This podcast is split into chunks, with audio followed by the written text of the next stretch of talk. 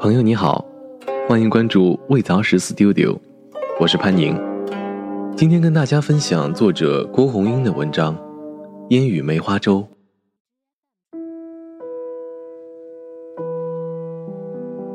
走进梅花洲时，下雨了，正好，天色蒙蒙的，梅花洲安静的在雨中，白墙黛瓦，小桥流水。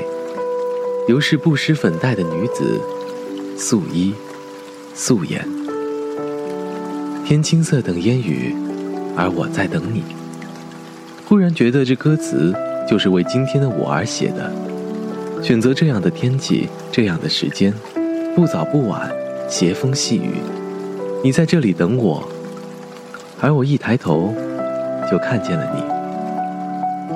青砖铺路，两旁花木扶疏。深秋时节，树叶不再绿得逼人眼，而是渐显苍凉。这样，我亦是欢喜的，仿佛那树是有了岁月的故事，每一片叶子都承载过雨露，经历过风霜，人生悲喜都已置身事外。我看向他们时，没有春天时的羞怯，也没有夏天时的热情，唯有成熟稳重的淡定和从容。有故事的人，大凡都是这样的，树叶也一样。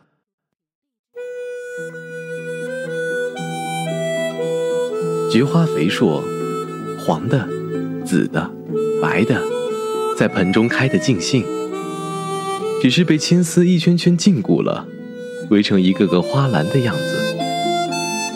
我不以为然，菊花该有自己的姿态，或直或斜。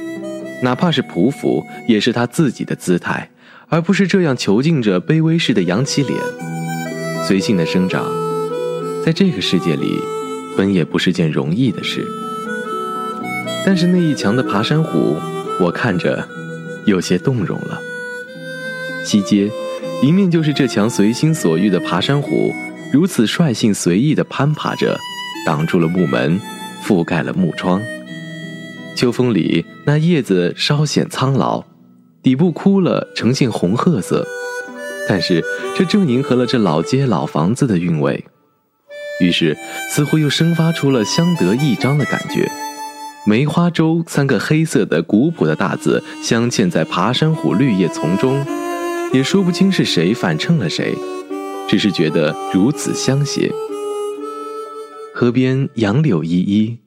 河里一条小小的乌篷船紧紧傍在岸边，水倒映着树，树点缀着房子，诗情画意。我站在不远处的小桥上看着，独自陶醉。然而看风景的人在我背后，一位素不认识的摄影爱好者请我走进他的作品，我的背影便融进了那爬山虎中，以及那古老的白墙黛瓦。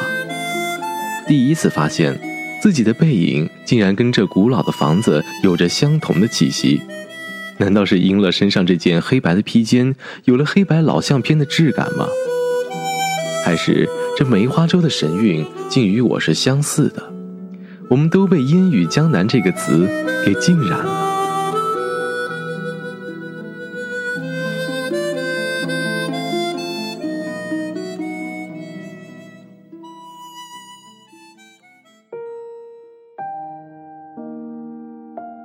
没有什么游人，西街安静的正合我意。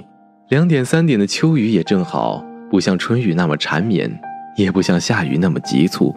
它坦然，悠闲，就像这西街的脚步。石板上有些落叶，不多，似乎就为了装点一下秋风。正好，一切来的正是时候。朋友陪着走进一家无用的店铺。这名字取得真有些禅意，我不禁多看了一眼。走进去，木质的结构，包括桌椅、挂衣服的架子、旗袍、围巾、老布，皆有古意。最吸引我的还是靠墙壁的那一排书，还是第一次看到用书来做布景的。忽然想见见这店铺的主人，想来也是个风雅之人吧。无用，身外之物本无用。书本亦无用，真正的知识都要回归自然。然而，生活却是离不开无用。水，是寻常的，房前屋后沟渠小河，随便拐进一个巷子，水必相伴左右。水多，桥自然也就多了。走过一盘又一盘的桥，平的、拱的、宽的、窄的，然后就看到了这三步两盘桥。这是两座石拱桥，呈直角排列，几乎相依相偎在一起。桥身上的石缝里钻出许多野生的小树小草，郁郁葱葱，似乎忘了已是秋季。这么一来，几乎让人看不出桥的年龄来，不知道。他们在河上相携站立了多少年？或许多少年也没关系。你看着我，我看着你，任年年春水向东流。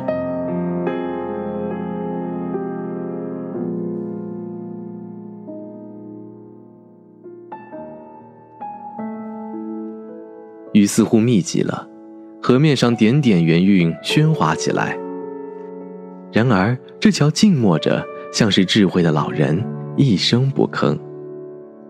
站在独石桥上，刘大哥给我介绍东杏、西杏，这两棵千年银杏，据说是一雄一雌，隔水相望，默默不语，经历太平盛世，也经历战火纷飞。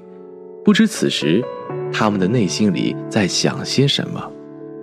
叶子虽然还没变黄，显示着生命的蓬勃，但到底遮不住容颜的沧桑。那粗壮的树干、皲裂的树皮，刻满了历史的痕迹。过望帆桥，来到民俗村，这里很怀旧，泥墙、平房、土灶、风箱、八仙桌、长条凳。来福家、来根家，就像是我们村里那些朴素的农民的名字。屋外是菜园，青菜、萝卜、豆荚，篱笆中规中矩地围着，中间还立着一稻草人。屋旁种着一丛紫罗兰，懒懒散散地开着几朵花。羊圈里两三只山羊正悠悠地啃着青草。如果天气冷下来，我几乎可以看到爷爷搬个竹椅子，竹椅子上铺着奶奶缝制的棉花垫。坐在墙角里，眯着眼睛晒太阳，脚边还躺着一只黑白相间的猫，咕噜咕噜的均匀的响着鼾声。那时我会偷偷过去，把手蒙在爷爷的眼睛上，然后问他我是谁。泥墙上到了春天，到处都是蜜蜂的洞，随便折根小树枝，往洞里轻轻的挠一下，一只肥肥的蜜蜂便爬出来，钻进我早准备好的玻璃瓶里。篱笆上会缠绕牵牛花，红的、紫的，开得风姿卓越。土灶头的蒸架上会有奶奶捂着的番薯，玩的饿了，掀开锅盖就可以吃，不冷不热，正好。那风箱一拉起来，咕滋咕滋直响。爷爷烧火时，我便偎在他身上帮忙拉，拉着拉着，我就睡着了。醒来时，爷爷从灶堂里挖出一个烤得喷香的番薯。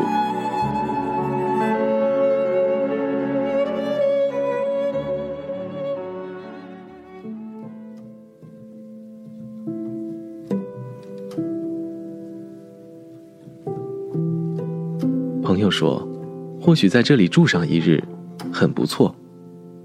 我想是的，那样。